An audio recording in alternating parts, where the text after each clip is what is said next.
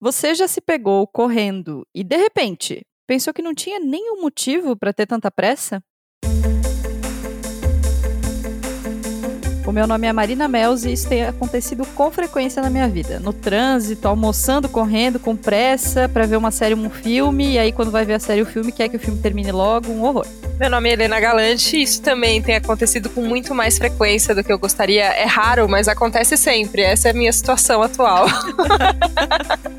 O meu nome é Larissa Guerra e desacelerar a fala, a vida, as agendas, talvez seja uma das coisas mais difíceis que eu tenha tentado colocar em prática e falhado miseravelmente nos últimos anos. O fato é, a gente tá com pressa, quase o tempo todo. E nesse segundo semestre, então, menina, tá uma loucura. Mas ao mesmo tempo, há uma série de movimentos querendo fazer a gente repensar um pouco isso dentro da realidade e do contexto de cada uma. E é sobre isso que a gente recebe hoje a apresentadora do podcast Jornada da Calma, a Helena Galante. Se acalma aí, respira fundo e boas-vindas ao Donas da Porra Toda. Donas, donas, donas, donas, Donas. Donas, Donas, donas da porra toda. De setembro de 2012 a setembro de 2022, em 10 anos, as buscas por ansiedade no Google cresceram cinco vezes e meia, de acordo com o Google Trends. O termo meditação dobrou o número de buscas no mesmo período. O número de pessoas que ouve ou vê as coisas em velocidade acelerada é crescente.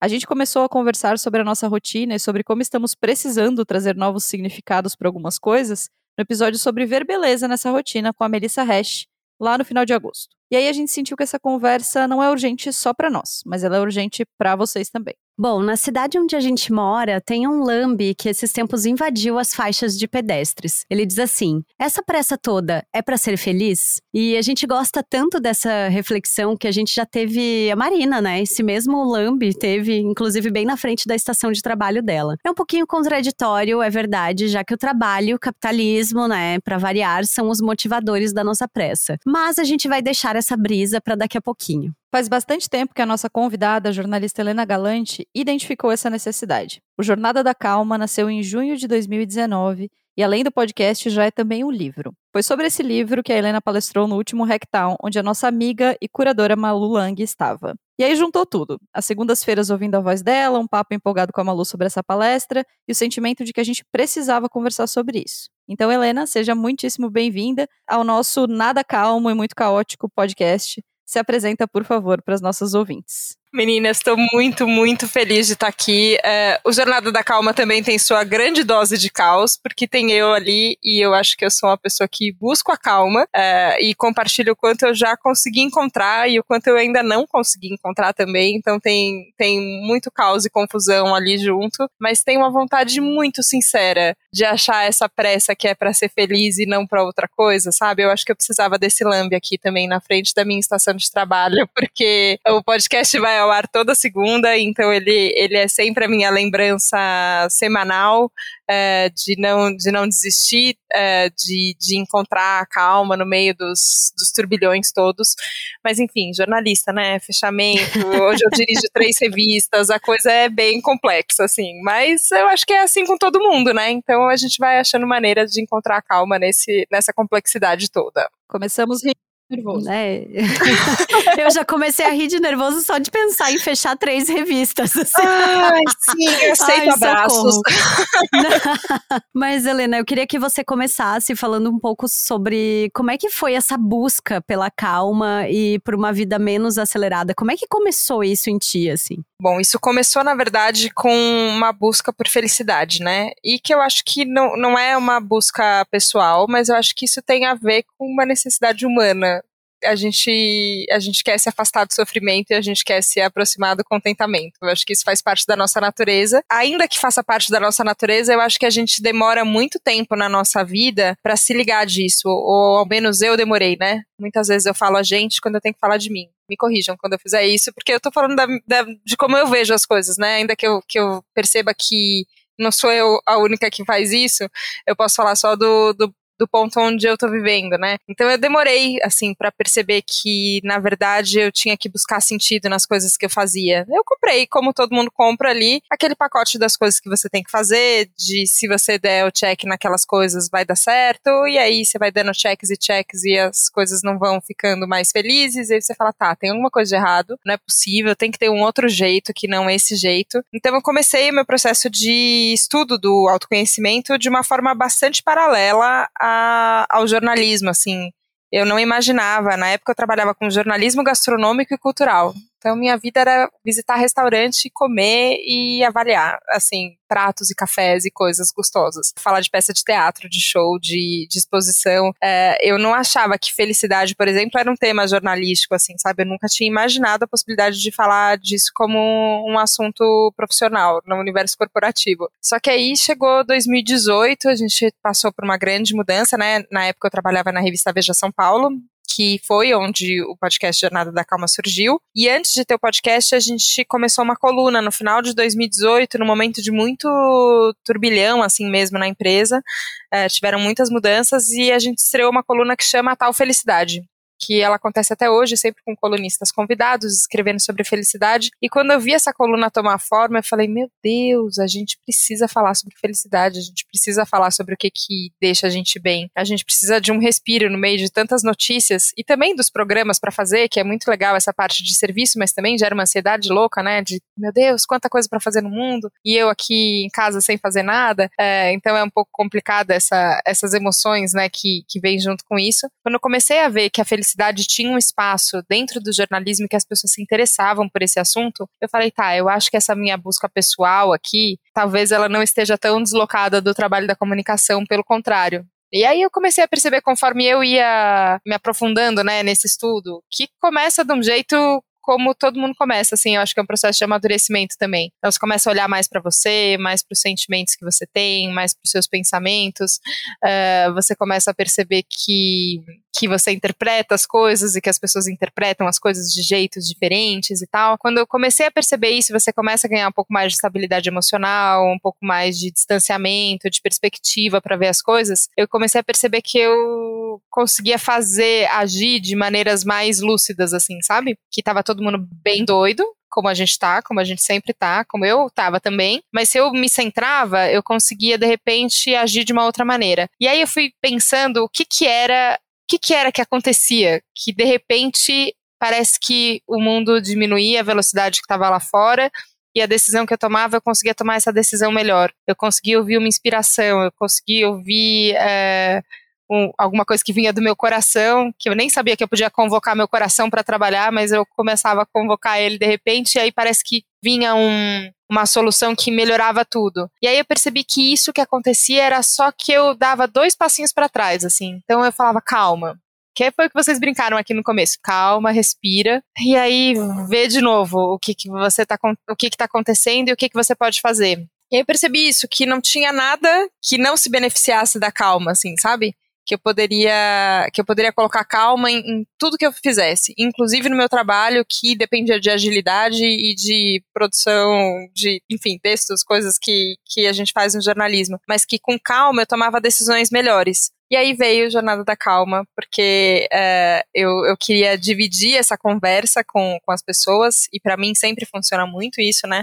O momento que eu tô conversando é o momento que eu me acalmo. Eu tava aqui num dia bem doido, a gente tá gravando esse episódio no, no fim da tarde, e estava aqui num dia doidão, e a hora que a gente para pra conversar agora, eu, eu consigo me concentrar, eu consigo é, prestar atenção, acho que o estado de presença muda, assim, e aí eu gosto quando as pessoas podem participar desse momento momento. Então, a Jornada da Calma veio disso, dessa vontade de compartilhar essa diminuída no, no, no acelerador ou esses passinhos para trás que às vezes a gente toma para poder depois seguir em frente, sim, mas um pouco mais lúcido. Tem um episódio que eu gosto muito do Jornada da Calma, que é com o André Spinola e Castro. E vocês falam sobre uma coisa que você já falou aqui também, que é sobre a diferença entre rapidez e pressa que às vezes a gente acha que pressa, é, a gente tem que ter pressa para fazer as coisas no seu tempo. E não é verdade, né? É, queria que vocês falassem um pouco sobre isso. Assim, quando que vocês identificam que vocês estão tendo pressa demais ou quando que vocês acham que a falta de pressa é a lentidão e não pode ser, não pode ser só um momento, um ciclo sendo cumprido no seu tempo, assim. Ah, eu acho tão maravilhosa essa fala do André, porque para mim é isso, a gente faz as coisas rápido, né? Mas a sensação de fazer as coisas com pressa é muito diferente. É, eu sou uma pessoa bastante estabanada, assim. é, eu derrubo muitas coisas, eu quando eu vejo, eu não sei onde, onde eu deixei minha mão e onde estava alguma coisa que estava na minha mão e tal. E quando eu tô com pressa, isso piora muito, assim. E depois é bastante desesperador falar, ai meu Deus, parece que eu me sinto o próprio elefante entrando na loja de cristais e derrubando tudo, assim, sabe? Porque não consegue se mexer ali no, no meio. Essa para mim é a sensação de quando eu tô com pressa. Mas a rapidez, às vezes, ela vem, ela vem certeira, assim, né? Aquela flecha que chega no momento, faz as coisas, é ágil, mas ela é certeira. E para mim, essa frase dele, eu nem lembro se eu falo, se eu falo isso no episódio, na conversa com ele, mas eu, no livro do Jornada da Calma, eu gosto de falar dessa frase que eu escutei de um professor: calma que é urgente. E para mim isso faz muito sentido, sabe? Calma que é urgente. Se é urgente, você vai poder fazer uma vez só. O tempo de refazer não vai dar. Então, melhor fazer com calma do que fazer com pressa. Então, eu, eu vejo isso assim, que quando eu consigo ficar calma para fazer as coisas urgentes, elas se, se resolvem melhor. Mas tem horas que eu tô só apressada e esbaforida, e aí eu paro lá depois e falo, nossa senhora, vou ter que refazer um monte de coisa. Não sei como é que é para vocês, meninas. Não sou só eu, né, que de vez em quando se, se atropela, assim. Não, eu ia perguntar pra Lara, inclusive, quando que ela percebe que ela tá se sentindo com mais pressa ou quando ela fica agoniada por isso, assim? Conta aí. Ai, gente, eu sou surtada quase 100% do tempo, né? Porque é isso, a rotina de, da pessoa, a pessoa que faz jornalismo, ela já não é bem certa, assim, né, para começo de conversa, assim. E aí, é, mas eu tenho percebido, claro, ter saído de redação me ajudou muito, assim, a lidar melhor com o tempo, mas aí eu fui trabalhar em cozinha, que também não é um ambiente, assim, né, Nossa. onde impera a calma e a tranquilidade. Pelo contrário. Mas hoje em dia eu percebo muito mais, assim, uma preocupação minha, assim, em fazer as coisas no meu ritmo, ainda que eu saiba que o meu ritmo é um ritmo um pouco mais rápido do que para a maioria das pessoas, mas eu tento respeitar a minha rotina sabe? Eu acho super importante, a Marina sabe, assim, o quanto eu valorizo ter uma rotina e eu valorizo encaixar a agenda, encaixar as coisas todas no meio das coisas que eu não negocio, assim, das coisas que eu não abro mão, e eu acho que isso é o que me ajuda, né? Mas uma coisa que eu percebo e que é uma discussão que eu e a Marina a gente tem muito, assim, é sobre a pressa para crescer nas coisas, para evoluir, para aprender logo, né? Que eu acho que é uma coisa que é muito natural da nossa geração e que a gente ainda tá tentando, né, aprender a lidar com isso, sim. E aí, Marina? Nossa, total. A pressa de, de crescer é uma coisa louca. Mas é para mim, esse pensamento sobre pressa, ele vem num lugar de que, dos exemplos que eu dei ali na abertura do programa, assim, né? É, às vezes você tá no trânsito e você pensa, meu Deus, este caminhão, desgraça, preciso passar. e aí, de repente você pensa, cara, eu tô com pressa para quê? Sabe? Tipo, eu vou ter ganho 30 segundos, eu tô a três ruas da minha casa por que, que eu tô reclamando, sabe? Compactudo, o elefante na, na loja de cristais que a Helena trouxe.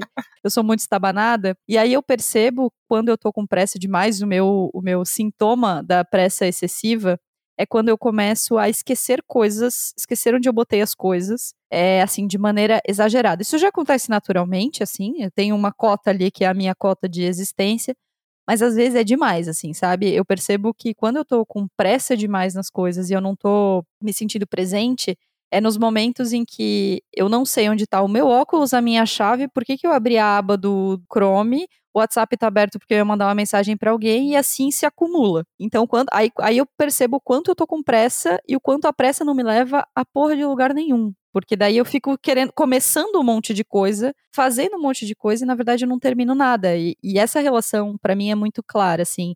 Não acho que a gente tenha que fazer as coisas com lentidão, mas talvez a gente perdeu a mão na pressa e aí fica muito louca precisando correr atrás de ferramentas para ter um pouco mais de calma e fazer as coisas direito, sabe? Faz sentido para vocês? Sabe o que você tá falando? Para mim é muito curioso assim, porque quando muitas pessoas me perguntam, né? E é engraçado, tem um podcast que chama Jornada da Calma, porque parece que você tem a resposta para calma, né, das pessoas.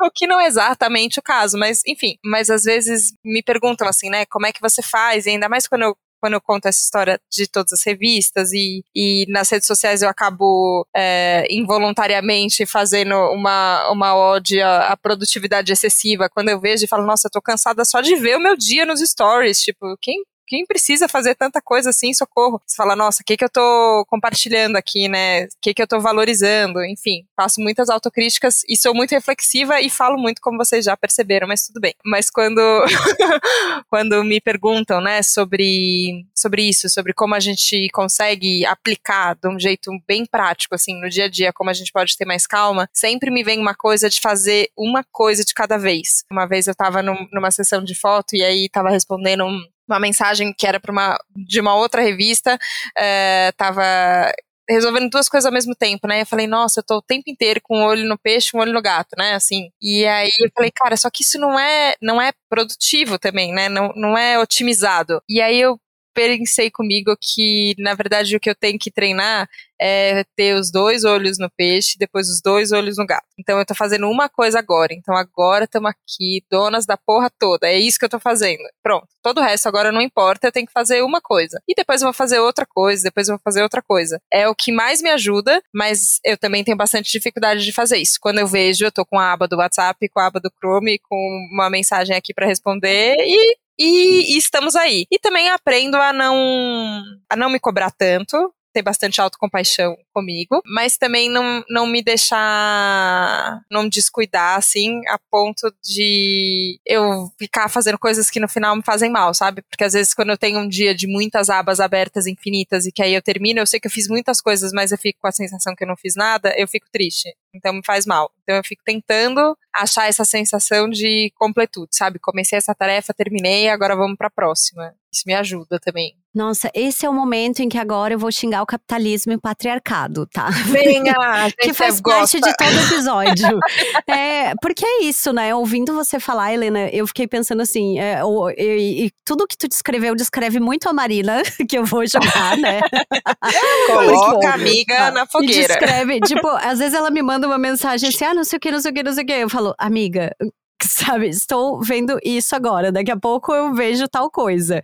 E às vezes eu entro também nesse ciclo, sabe? E, de, e eu falo às vezes pra Marina, assim, a sensação é que eu fico com muitas abas abertas no cérebro, e aí eu fico numa sensação de frustração imensa, assim, porque eu não consigo ter atenção para nada, no fim das contas, né? Você fica ali atirando para tudo quanto é lado e no fim das contas você não fez nada do jeito que você queria ou não não se dedicou da, na verdade como você gostaria para aquilo, assim. E aí eu fico pensando que isso é muito comum entre nós mulheres, né? Porque a gente tá sempre nessa pressão assim para dar conta do trabalho, da casa, do estudo, da para quem tem filhos, para quem tem o marido que às vezes não faz nada dentro de casa, então é muito normal, né, pra gente enquanto mulher assim. E aí também me vem muito essa ideia de que é isso que o capitalismo quer, afinal de contas, né? Chicotear a gente para que a gente produza mais, para que a gente não sinta que não é suficiente o que a gente está entregando, para que a gente não se dedique e para que a gente não questione também muitas das coisas, né? Eu me pego às vezes muito aflita, assim, quando eu tenho um dia muito caótico, eu costumo tentar meio que que cronometrar, assim. Então eu vou acordar a tal hora, eu vou treinar, eu volto, eu vou tomar banho, eu vou trabalhar, vou fazer isso, fazer aquilo, não sei o que, não sei o que, para que no final do dia eu possa ter a sensação de que, ok, foi um dia caótico, porém cumpri tudo o que eu precisava e não fiquei com aquela sensação de que eu estava só remando, remando, remando sem chegar a lugar nenhum, né? Não sei se é assim para vocês também. Nossa, é super. Marina, mas você quer falar primeiro? Tô falando muito aqui. Mas Me, você vem, é vem, vem comigo. Você eu, olha convidada, isso, mas eu quero louca. ouvir vocês, porque eu estou achando maravilhosa essa roda que se formou aqui. E isso eu fico chocada, assim, quanto quando a gente reúne mulheres para conversar, a coisa vai fundo de um jeito e é gostoso de um jeito que eu, eu fico em festa, assim, eu acho muito legal. Mas eu eu penso algumas coisas assim sobre isso. É, eu acho que essa a tecla do capitalismo a gente vai ter que bater nela é, até a gente entender. E para mim esse é o ponto onde eu ainda não eu ainda não enxerguei. E eu acho que talvez a gente como sociedade ainda não enxergou. Qual vai ser o próximo sistema que a gente vai viver, assim, sabe? E um sistema que seja diferente desse sistema que a gente está vivendo. Eu vou citar um documentário que eu tô vendo, mas a verdade é ele é um documentário antigo e eu tô menos da metade dele. Por quê? Porque eu estou assistindo entre as pausas que eu tenho. Eu não consegui tirar uma É, hora e é meia a pra pressa. assistir o documentário. Não, não Assistir tive coisas essa... em partes é igual ouvir no 2.0, é a tendência total. É isso, é isso. No 2.0 eu não escuto porque eu tenho é, inabilidade de entender o que as pessoas estão falando. Então eu escuto na velocidade de um mesmo, não tem jeito. Mas essa de pegar um filme para assistir e assistindo em pedaços acaba acontecendo muito comigo. E um amigo me sugeriu, é, chama Future by Design. Não sei se vocês já viram. Que Não é vi, mas um, amei o nome. É maravilhoso. E ele é uma entrevista com, enfim, com um cara que já faleceu, que chama Jaque Fresco. E ele é futurologista, inventor, um cara brilhante, assim, uma mente surreal. A hora que você começa a ver quantas coisas ele fez, você fala, nossa, como é que a pessoa inventou tanta coisa? Só que por mais que ele tenha essa coisa, ele era engenheiro, então ele tinha uma coisa de projetar coisas industriais e casas e como seriam as casas do futuro. Aí tem um momento que ele fala da casa do futuro, que ela teria uma diferença de pressão e que aí não ia entrar pó na casa por conta da diferença de pressão. Eu falei, cara, esse cara tá à frente do tempo, é isso que a gente precisa. uma casa que não entre pó por conta de diferença de pressão. Mas isso é uma bobagem perto do- de tudo que ele, enfim, de tudo que ele inventa. Só que ele se considerava um engenheiro social, assim, sabe? Então ele ficava pensando sobre a sociedade, como a sociedade se organiza. E ele falava muito de tecnologia, de como a- na tecnologia a gente sempre quer a coisa que seja melhor que a anterior e que seja mil vezes melhor. Então essa coisa exponencial que a gente tem na tecnologia. Mas em relação aos sistemas sociais, a gente é muito conservador, né? A gente não quer mudar de sistema. É, é tipo tentar mudar a cultura de uma empresa. Nossa, é difícil. É falar para um jornalista que ele não que ele não vai fazer uma coisa que ele está acostumado a fazer há anos. É difícil. A gente tem uma cultura que a gente se apega a ela e que a gente não muda. Só que ele fica planejando e nesse Future by Design eu acho que daqui pro final do documentário, a hora que eu conseguir terminar ele, vai, vai aprofundar mais nisso. Mas sobre como seria um jeito diferente da gente pensar numa cidade que fosse mais sustentável, da gente pensar numa sociedade que fosse mais sustentável e tal. Eu falei, cara, isso, isso é demais que, que aconteça. Eu acho que a gente vai ter que é, abrir a tampinha da imaginação, assim, para pensar como vai ser uma sociedade que não vai ser essa sociedade capitalista que tá massacrando a gente. Porque no fim é isso, vocês comentaram no, no início do episódio, né, que a gente é, nunca esteve tão ansioso e nunca procurou tanto meditação. Meditação, de fato, é uma ferramenta incrível. Só que a meditação não muda a estrutura social que a gente está e, e o quanto ela é antinatural, né? O quanto a gente vai ter que mudar o sistema, na verdade, não só a nossa forma de agir no sistema. As duas coisas vão ter que mudar junto. É, então, eu, eu fico pensando nisso, que a gente vai ter que desenhar um futuro que ele é diferente e ele passa por essa discussão de um sistemão, que é o capitalismo, e acho que essa história do patriarcado igualmente, assim, né? Eu vejo, eu eu, eu, tenho, por conta, em dezembro do ano passado, né, eu assumi a revista Cláudia, que é uma revista feminina, de 61 anos, a mais antiga aqui do, do Brasil e tal. Então, acabei, é, por conta dessa mudança no trabalho, começando a olhar mais para o mundo com essa lente do gênero, né? Então, entendendo como, como isso afeta as pessoas de formas diferentes e também, mesmo dentro da, das pessoas que, que se identificam com o gênero feminino, é, como isso atravessa as pessoas também de formas muito diferentes, de acordo com desigualdade social, de raça, enfim. É, to, todas as coisas que compõem essa, é, esse cenário todo complexo, né? Mas eu vejo que isso é, acaba afetando as mulheres de formas diferentes, porque a gente tem que dar conta de mais coisas, né? A gente, a gente roda mais pratos, assim, né? Eu tenho essa, essa sensação. Mas eu sinto também, muito por conta dessas conversas que são muito transformadoras, que esse próximo passo vai vir essa criatividade que falta, eu acho, para a gente pensar esses novos modelos.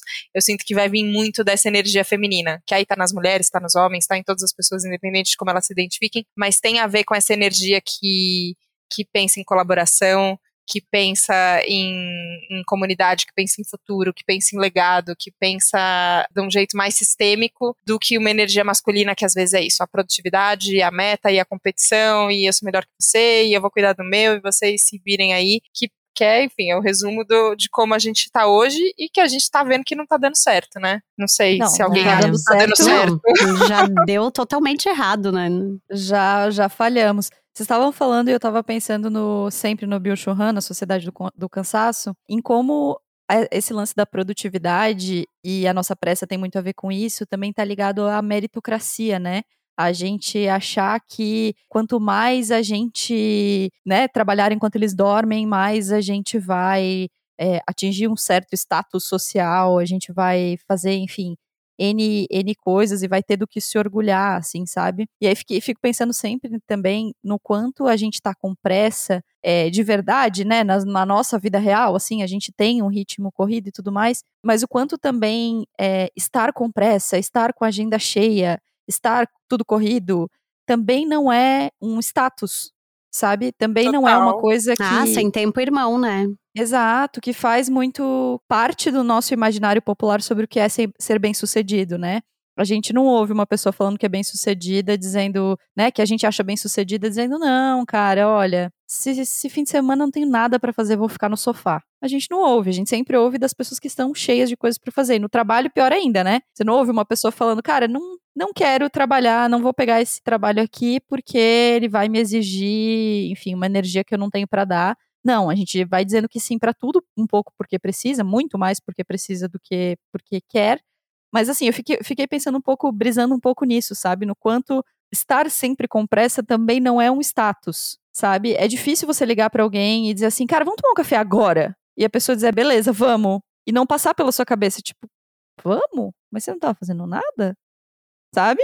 Porque a gente também valoriza a pressa na vida dos outros, sabe? Faz sentido para vocês? Eu fico brisando muito nisso, no quanto a pressa é um status social também. Já que você tá brisando, eu vou brisar mais aqui em cima, então, porque eu. eu concordo que eu acho que tem um status e a gente acaba medindo o nosso valor de acordo com o nosso nível de ocupação, né? Então, se eu tô muito ocupada e muito ocupada profissionalmente também, né? Se você falar que você tá muito cheia de coisa porque tem que tirar o pó da casa porque ainda não inventaram um sistema de pressão que vai deixar o pó pra fora, é, não, não pega assim tão bem, né? Não é tão valorizado, ainda que seja um, um serviço absolutamente vital para nosso bom funcionamento, né? Assim, só que a gente não, não, valoriza tanto isso. Se a gente falar, ah, meu dia tá cheio porque eu tive que tirar a roupa do varal porque foi começar a chover e aí eu fui fazer essas coisas domésticas, por exemplo, a gente não valoriza isso tanto quanto, nossa, não, porque eu tive uma entrevista, porque eu fiz uma foto, porque isso, aquilo. É, eu percebo que tem esse, esse status da pressa, ele tá mais ligado e a gente enxerga mais, né, esse tempo quando ele tem a ver com a ocupação profissional. E acho que isso é uma, é uma balela, né? E eu fico vendo a, a sabedoria né, das pessoas que já viveram mais tempo e que já se ligaram que isso não é assim, que, que tem, um, tem um ritmo mesmo de andar, né? Às vezes eu, eu ainda voltando na primeira pergunta né, do, do episódio, que quando eu percebo que eu tô com uma pressa desnecessária, quando às vezes eu tô andando na rua aqui no bairro onde eu moro em São Paulo, tem, tem muitos velhinhos, né? E às vezes eles estão com um cuidador do lado e andando num ritmo bem lento. E aí eu me percebo apressada assim atrás e falo, nossa, que desrespeito, que horrível. Por que, que, por que, que eu tô querendo apressar o velhinho? Não faz o menor sentido. É, que pessoa terrível. E aí você tem que parar e falar, tá, mas o que, que é esse ritmo que eu, que eu me imponho e que eu, e que eu acho que todo mundo tem que, tem que andar nesse ritmo? Não, não é, não é isso. Então você percebe. Então eu fico bem de olho, assim, sabe? Tá,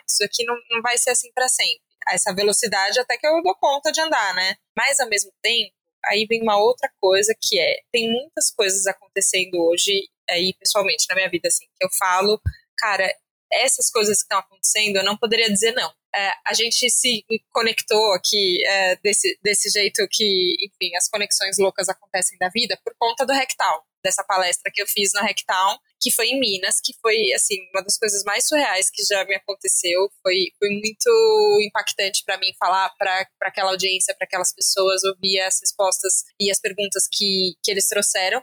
Só que aquela semana eu tava enlouquecida, assim, ó. Qualquer pessoa em sã consciência teria dito: não vai dar para fazer, desiste, falha, solta essa bola, não vai dar de todas as coisas que você está fazendo, isso daqui pode ser sua prioridade, não faça. E tinha uma coisa no meu coração que dizia, só faz, só faz. Eu fiquei preparando a apresentação mesmo, o PowerPoint lá que estava no, no dia da palestra, na antivéspera, até as quatro e meia da manhã. E aí falei, nossa, e eu aqui falando de calma, trabalhando até as quatro e meia da manhã, fazendo isso.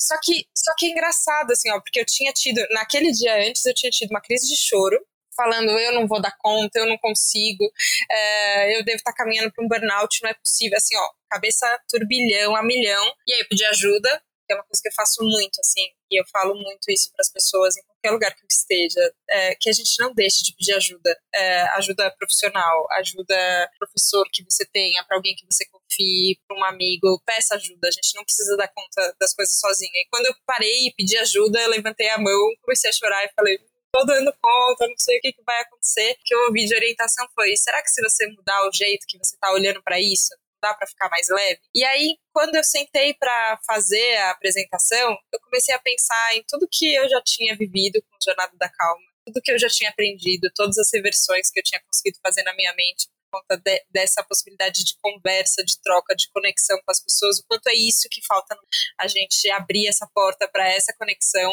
e eu fui ficando numa alegria, numa felicidade. Eu fiquei até as quatro e meia da manhã, terminei. E a hora que terminou a apresentação ali no final, eu não chorei. Mas é, por dentro a minha vontade era isso, assim, é, de, de, chorar um monte, falar, nossa, obrigada, que bom que isso aconteceu. É, isso daqui tinha que acontecer. Então eu sinto que nesse momento que eu tô agora, tem, tem muitas coisas que às vezes são coisas demais, mas, mas eu sinto de dizer sim para elas porque eu acho que isso precisa acontecer. E eu acho que também faz parte da nossa natureza querer entregar, né? Eu falo, cara, tem muitas coisas acontecendo, são coisas muito legais eu quero entregar. Eu não diria não pro convite de vocês, por exemplo, para estar tá aqui hoje. Ainda que isso signifique que talvez hoje eu vou ter que trabalhar até mais tarde para poder dar conta das coisas que eu não fiz enquanto eu estava aqui, paciência. É, mas, mas eu quero estar tá aqui. Eu quero poder dividir é, esse é, esse conhecimento que, de certa forma, acaba me atravessando por conta de todas as pessoas que eu converso. Então eu sinto que nesse momento eu tô no momento de dizer sim para muita coisa.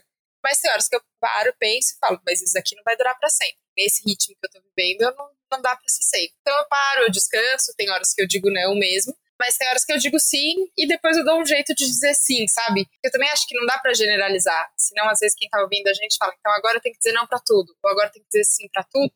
E na real a gente vai ter que a cada momento saber, né? Se é sim, se é não, se é daqui a pouco, se dá, se não dá, e conhecer os nossos limites. Porque também, se a gente deixa a corda estourar, e isso uh, passou pela experiência de um burnout, ou se aproximou da experiência de um burnout e já me relatou como é, é isso. Depois que a corda estoura, é tudo muito complicado. Então a gente tem que a gente tem que se respeitar muito também, né? Se conhecer e se, e se respeitar para não deixar isso acontecer, senão a gente perde a mão. Aí você não entrega mais nada, né? Nossa, sim.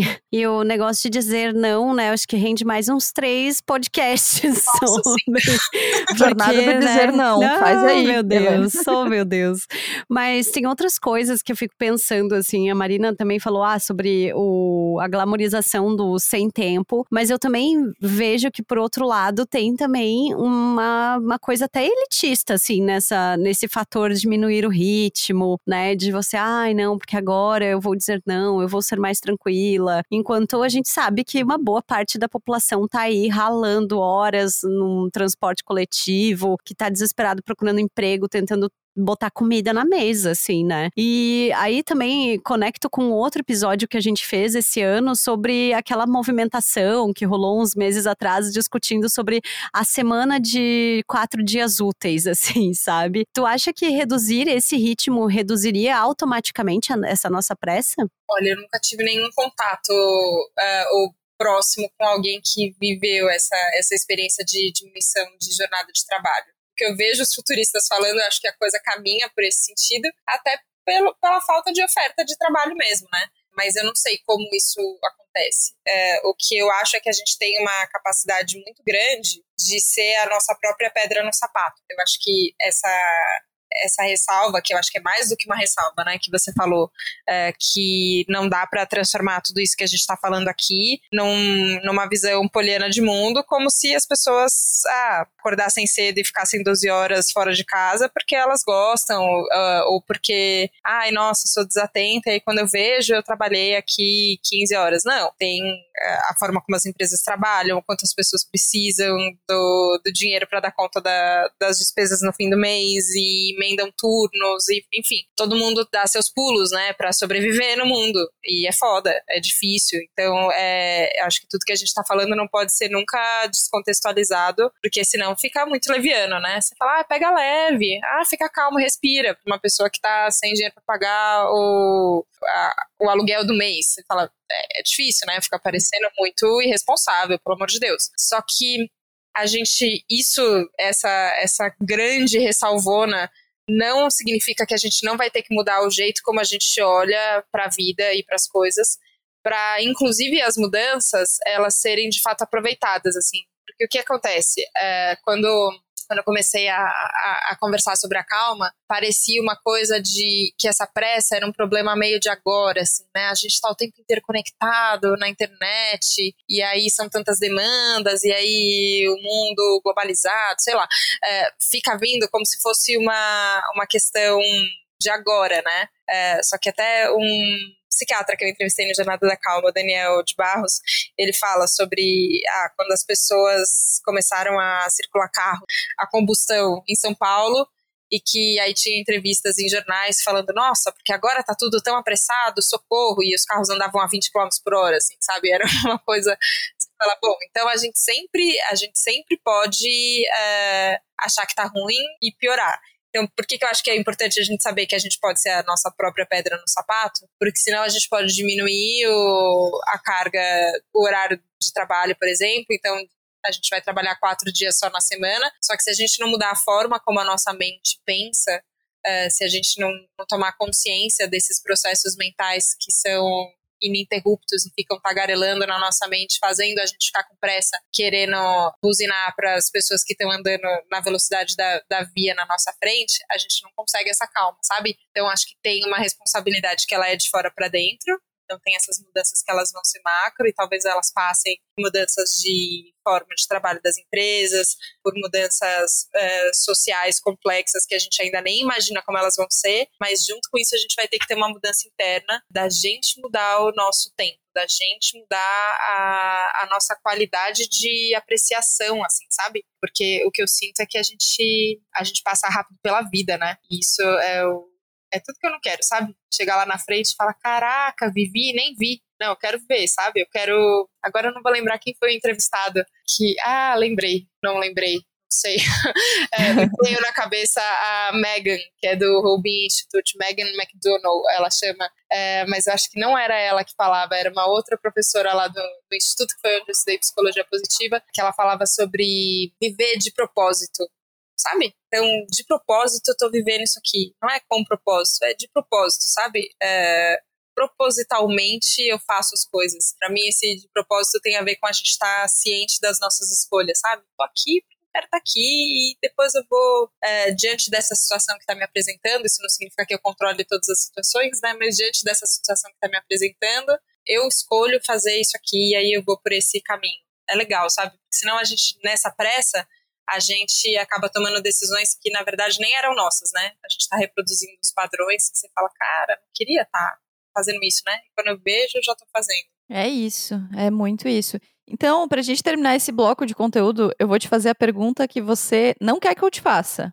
Faça! Que é, já que você apresenta o Jornada da Calma, o mínimo que eu espero de você é que você tenha um pó de pirilim pim pim uma dica mágica, uma receita do sucesso de uma vida mais calma. Não, tô brincando. Eu sei que não. Mas assim, você tem alguma, alguma dica, algum caminho por onde começar? Porque eu sinto que às vezes é, parece que esse papo de respirar, de autoconhecimento, de meditação, de yoga, ele fica muito restrito a quem já tem uma similaridade ou já tem uma certa, um certo direcionamento a gostar desse tipo de prática. Mas na vida real, assim, as pessoas que não têm é, sentem muita dificuldade em desacelerar tipo mais ainda. É, eu não quis falar porque eu não te exponho não, ao contrário assumo, de você, não né? tem problema, eu assumo, não rola pra mim. Você me expõe, mas eu, eu ainda sou a pessoa que, que tenta eu, resguardar a sua privacidade. Ai, meu Deus, nossa, mas eu, eu falo que a minha meditação eu faço na piscina, é o único momento, assim, que rola. Pois então, queria que você falasse um pouco sobre isso, assim, Helena, caminhos possíveis, assim, o que, que você acha que é um caminho possível individual, tem esses caminhos coletivos todos que a gente já apresentou, mas individualmente, quais são os caminhos que você acha que é possível para a gente dar reduzida nessa velocidade aí? Eu acho que tem uma coisa que eu sempre quis com Jornada da Calma e acho que, acho que tá rolando, acho que eu tenho tido sucesso com isso, mas eu, eu não sou boa medida, eu acho que os ouvintes aqui têm que contar, que é, é um pouco desmistificar esse lugar do zen lele, assim, né, que parece que se você não tem a roupinha de yoga e não tá no tapetinho e não tá falando uma voz bem calma, você não, tem acesso a isso. É, que eu acho que isso é, é, é, mais um estereótipo que a gente comprou, sabe? Que no fim é, a gente pode exercer qualquer função e, e, e, falar em qualquer tom de voz e gostar de qualquer tipo de música é, e, e fazer qualquer coisa e ainda assim buscar essa calma dentro da gente, sabe? Então, na Jornada da Calma, eu tento muito isso quando ah, quando eu entrevisto empresários, quando eu entrevisto é, pessoas que falam mais rápido do que eu e olha que eu falo rápido, quando eu entrevisto gente que, enfim, que tem diversas experiências de vida, assim, sabe? Tem os monges que eu entrevisto, tem os mestres espirituais, tem uh, os budistas, os professores de yoga, mas também tem quem ele tá ali junto com a gente tentando fazer, e é músico, é ator, não sei. Isso, isso para mim é bom, sabe? De desmistificar, porque acaba sendo uma lembrança para mim mesmo que, que é possível, que não importa como é, a gente chegue até, até esse caminho, existem caminhos. Quando eu fui escrever o livro do Jornada da Calma, eu, eu ouvi de novo os 100 primeiros episódios, né? Agora a gente já está em 175 episódios. Mas eu, os 100 primeiros foram o tema desse primeiro livro, que se chama Jornada da Calma Caminhos Possíveis para Viver com Menos Correria. E eu fui ouvir de novo todas as conversas e eu fui percebendo que, ainda que as pessoas tivessem isso, profissões, gêneros, idades muito diferentes, é, elas falavam coisas que se aproximavam, assim, sabe? Então é como se fosse estradas mesmo, assim, ó, eu vou seguir por esse caminho e aí eu chego lá onde eu quero. Ou eu posso seguir por outro caminho que vai fazer outras curvas, vai ter outras paisagens, mas eu também vou chegar lá onde eu quero. É, e no fim a gente tem que sentir a cada momento qual que é o caminho que, que funciona mais pra gente. Então, sei lá, eu falo de um caminho, por exemplo, de observação da própria mente, que é bem esse caminho da meditação, né? Então eu presto, eu paro, eu começo a, a entender como a minha mente está funcionando, quais são os pensamentos, eu começo a nomear as minhas sensações que vêm junto. Isso, é, isso é um grande caminho. Tem um caminho de que eu chamei de observar como um cientista. Então, cara, vamos pro científico, vamos pro lógico, esse papo aí zen, não sei, não funciona para mim. Eu quero neurociência, quero psiquiatria, eu quero psicologia, eu quero ciência sobre, sobre a calma. Dá para fazer? Putz, dá. Tem muito assunto para fazer sobre isso. É, ou tem, tem um outro caminho que tem justamente a ver com a arte, né? Então, como é que a gente pode usar a arte como esse caminho para esse estado de presença, de elevação, que no fim, importa se eu, se eu tô vendo uma escultura, se eu tô uma música, se eu assisti uma peça de teatro, como é que eu posso usar a arte para me conectar com esse caminho que me aproxima da vida. Eu acho que enfim, a vida tem a ver com essa coisa pulsante, cheia de movimento, rápida, mas calma, sabe? Tem muitos caminhos, mas hoje, pessoalmente, o caminho que eu tenho que eu tenho buscado é o caminho de ouvir meu coração. Que é uma frase brega, perdão, Larissa, Marina, se vocês acham brega, mas para mim tem funcionado, que é confiar que existe uma bússola dentro de mim que ela grita para qual lado que eu tenho que ir e que eu às vezes não escuto e aí eu quebro a cara lá na frente. E se eu presto atenção e escuto, ela vai me levando para um lugar mais sábio. Às vezes eu não entendo racionalmente exatamente por que isso está funcionando desse jeito, mas eu vou escutando o que, que meu coração está dizendo, e aí eu tá, acho que tem mais a ver com isso aqui. Para mim é um desafio, porque eu sou bastante cabeçuda, assim, muito racional, eu quero resolver tudo com a minha cabeça e acho que a lógica vai dar conta de tudo. E aí às vezes eu fico, sabe quando você apoia assim, fico muito tempo sentada, né, na frente do computador, aí eu apoio a mão assim, as duas mãos, segura a cabeça, Deus, não sei o que fazer agora, e parece que você fica tentando tirar a solução da sua cabeça. E aí tem horas que eu me percebo fazendo esse gesto, aí eu paro, volto um pouquinho pra trás na cadeira, coloco uma mão no peito, assim, e falo, peraí, coração aqui, ele tá batendo, tô viva, deixa eu ver onde é que eu tô, deixa eu me situar, o que que eu posso fazer. E eu meio que faço uma pergunta que é que é para mim mesmo, que é para Deus, que é para uma sabedoria, que é para a vida. Tá, o que, que eu tenho que fazer agora? E, cara, é meio mágico, é meio doido, mas vem resposta, sabe? Então, é, essa, essa para mim tem sido a, a ferramenta que eu tenho mais recorrida, assim, sabe? Deixa eu me alinhar com o meu coração, que as pessoas podem usar a palavra intuição, como a ciência prefere e tem estudado cada vez mais, mas eu gosto de pensar no coração mesmo. Falar, tá, pra onde a gente vai agora, coração? Então, deixa eu sentir aqui. E às vezes isso, né? É, é uma sensação, é um. E eu acho que isso tem muito a ver com o feminino, né? Não sei como é que é para vocês isso, de, de ouvir o coração. Mas eu sinto que que a energia feminina tem a ver com esse com esse lugar de se permitir sentir as coisas e ser mais guiado pelos sentidos do que só pela nossa cabeça, que é muito louca, assim. Belíssimos caminhos. Então escolhe o seu aí, pensa em como fazer, mas vai sem pressa por esse caminho, porque também não adianta correr, não é mesmo? Né?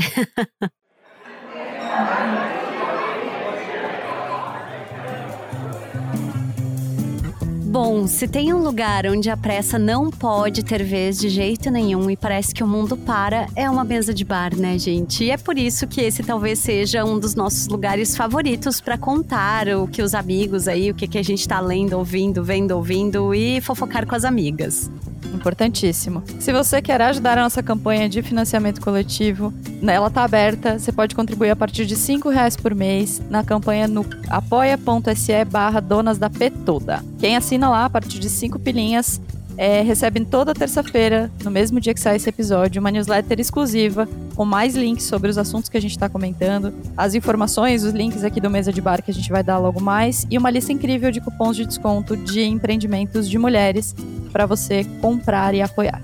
Bom, caso você não possa contribuir agora, também tá tudo certo, tá? Zero problema, porque custa zero reais você indicar esse episódio para alguém, você compartilhar, você seguir o Donas em todas as redes sociais, arroba Donas da Petoda, estamos até no TikTok, inclusive. Pode também ver o nosso episódio em vídeo, que fizemos o episódio 150. Lá também nas nossas redes a gente conta mais dos nossos bastidores, divulga outros projetos do podcast e ainda segue as conversas da semana. Quer contar, Marina, o que tá rolando aí? Posso, posso falar porque é importantíssimo. O plantão da Globo, tan, tan, tan, tan, tan, tan, tan. Sábado, nesse dia 5 de novembro, nós vamos estar no palco do TEDx Blumenau Women. Sim, uh, seremos speakers do TEDx. Estamos o quê? Nervosíssimas? Sim. Mas ainda assim, a gente quer vocês no YouTube lá do TEDx, acompanhando a gente. Lá nas nossas redes sociais a gente vai postar os bastidores. Vai ter lookinho especial, vai ter assim, ó. Meu Deus. Ah, vem, vem muito aí, vem muito aí.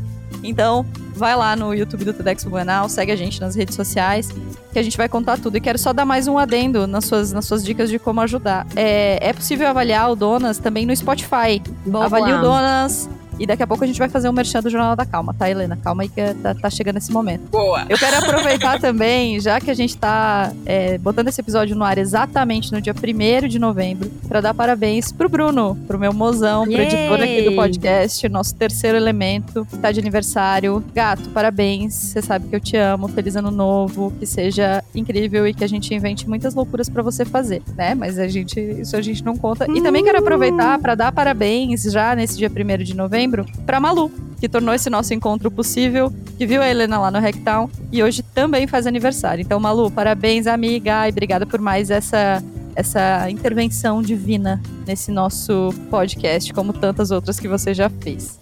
Feliz aniversário aos escorpianos. E eu amo que, assim, estamos gravando o episódio que sai no dia 1 de novembro e a gente está no passado. Então a gente não sabe o resultado da eleição, a gente não Exatamente. sabe o que está acontecendo no país. Então é, é isso, porque a gente precisa ficar calma. Ai, e, pelo bem da nossa sanidade mental, a gente está antecipando episódios. É isso, né, Marina? Haja jornada da calma. Haja, Haja jornada da calma. Helena, vamos lá. Agora, recados paroquiais dados. Esse é o momento, gata. Faz seu merchan aí. Eu já fiz, já falei, já falei que ouço o Jornal da Calma. Já sei, citei vários episódios antigos. O episódio com o Padre Júlio é simplesmente um cristalzinho então fala aí, fala de todos os seus projetos e consagra. Ai, gente, vocês são muito, muito maravilhosos. Eu amei, estarei lá no TEDx assistindo vocês, Ai, vibrando muito. Achei desde o primeiro momento que vocês entraram em contato, fizeram um convite, eu fiquei muito feliz e a conversa foi muito deliciosa. Então, obrigada. Alegria tremenda estar aqui com vocês e com todo mundo que está ouvindo, donas da porra toda. Vamos lá, eu compartilho bastante, assim, do, do dia a dia, da, da correria e da busca pela calma no meu Instagram pessoal, que é Helena Galante, é, acaba sendo o jeito mais fácil de, de, se conectar comigo, de mandar mensagem. Quem estiver ouvindo, quiser perguntar alguma coisa, falar, é, eu tento responder todo mundo. Às vezes demora um pouco, mas eu tenho conseguido fazer isso. O Jornada da Calma, que é o meu podcast do coração, acho que foi o que eu vim fazer no mundo e que bom que eu tô fazendo, porque eu sinto muita realização mesmo com isso. Vai ao ar toda segunda-feira sempre cedinho, então aquele dia que é um pouco mais complicado, assim, que a gente fala, caraca, dá pra ser feliz e calmo de sábado e domingo, né? De segunda-feira, não sei. Então por isso que o podcast vai ao ar nesse dia. Tá no Spotify, tá nas plataformas de, de áudio todas. Tem a coluna Natal Felicidade, que eu convido sempre alguém para escrever sobre felicidade na última página da revista Veja São Paulo, mas também no site da Veja São Paulo, então dá para ler no Brasil todo. E hoje, muito de tudo isso que eu falei aqui, que eu acredito, eu divido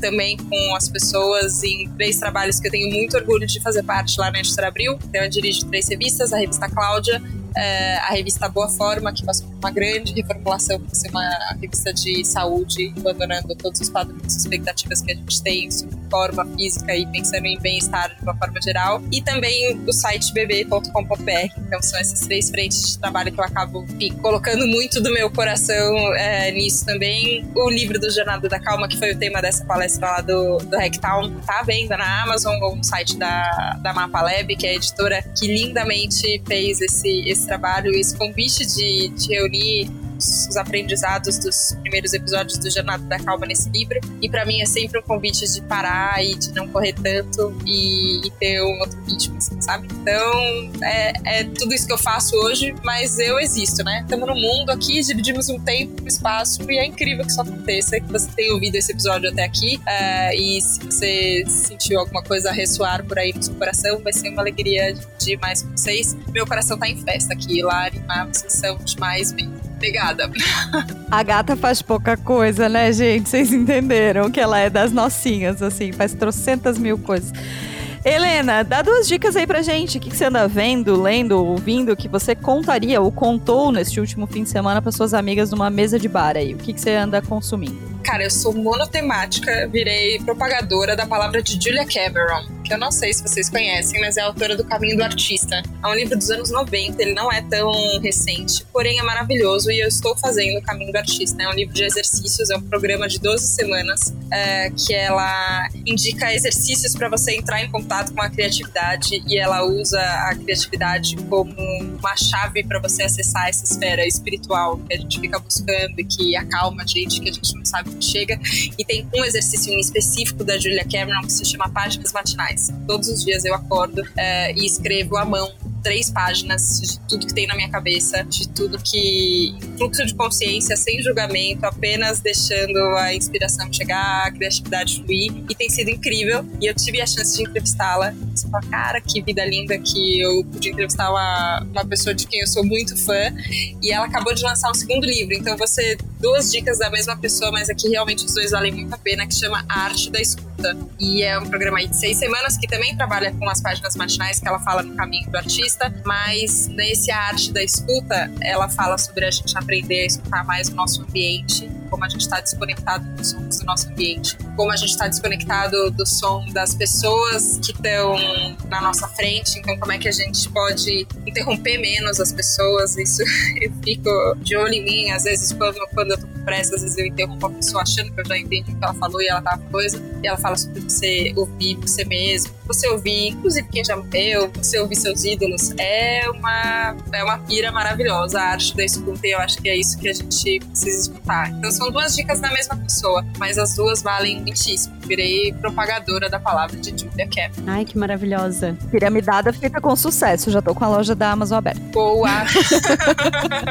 Quer dar suas dicas, Lari? Eu vou aqui.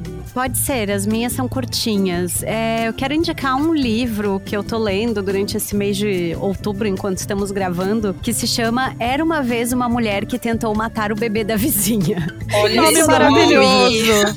Mas é, eu comprei pelo no, pelo título e pela capa, porque é uma capa bonita, assim, vermelha e tal. E é um livro da Lyudmila Petrushevskaya, uma autora russa que nunca tinha sido publicada no Brasil. E é um livro de histórias e contos de fadas assustadores, assim como o próprio livro se define. Então ele tem um pouco de realismo mágico, um pouco de horror, um pouco de história e tudo isso num contexto de União Soviética de décadas atrás, assim. É um livro muito interessante, me lembrou muitos livros da Mariana Henriques, que é uma autora argentina que também tem essa pegada assim de, de histórias meio de suspense suspense, sobrenaturais, assim. Isso me acalma de certa forma, tá? Eu tô gostando muito desse livro. Bom, e a segunda dica que eu vou dar é um perfil do Instagram, que é o Handpainted Brasil. Assim, ele vai estar tá na nossa newsletter certinho, mas é, sabe aquelas pinturas icônicas, assim, de comércios, de coisas que é bem característico do interior, assim, do Brasil? Tipo, ah, um pet shop tem um cachorro e um gato estranhos pintados, assim.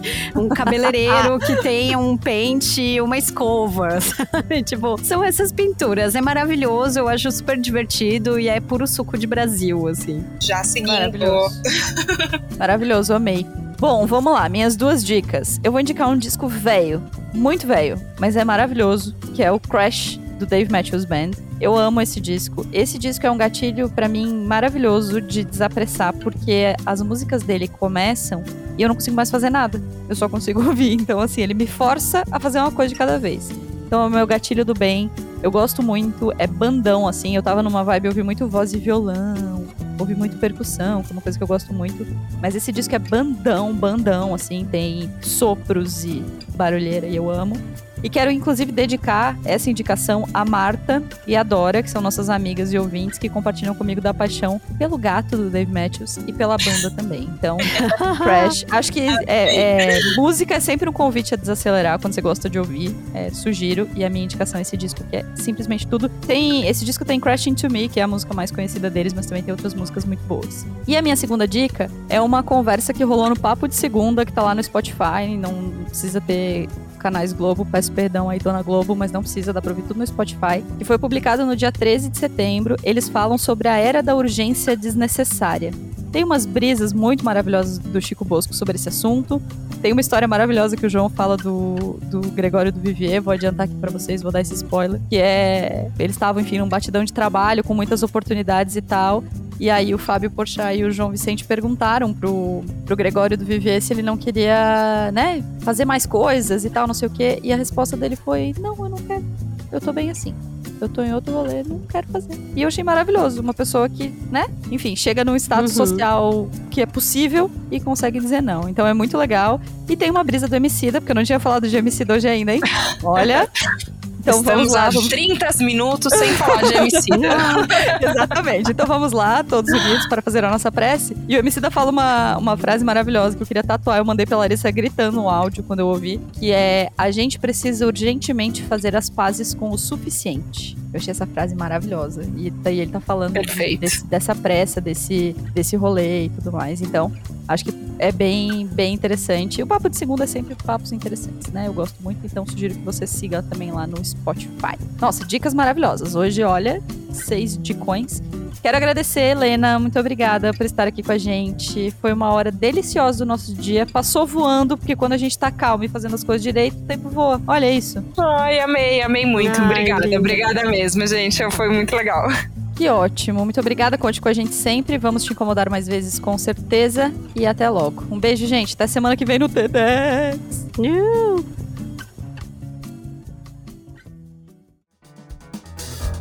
O Donas da Porra Toda é uma produção independente. Produção, roteiro e apresentação: Larissa Guerra e Marina Mels. Edição e tratamento de áudio: Bruno Stolf. Mais informações no site www.donasdapetoda.com.br ou nas redes sociais no arroba Donas da Petoda.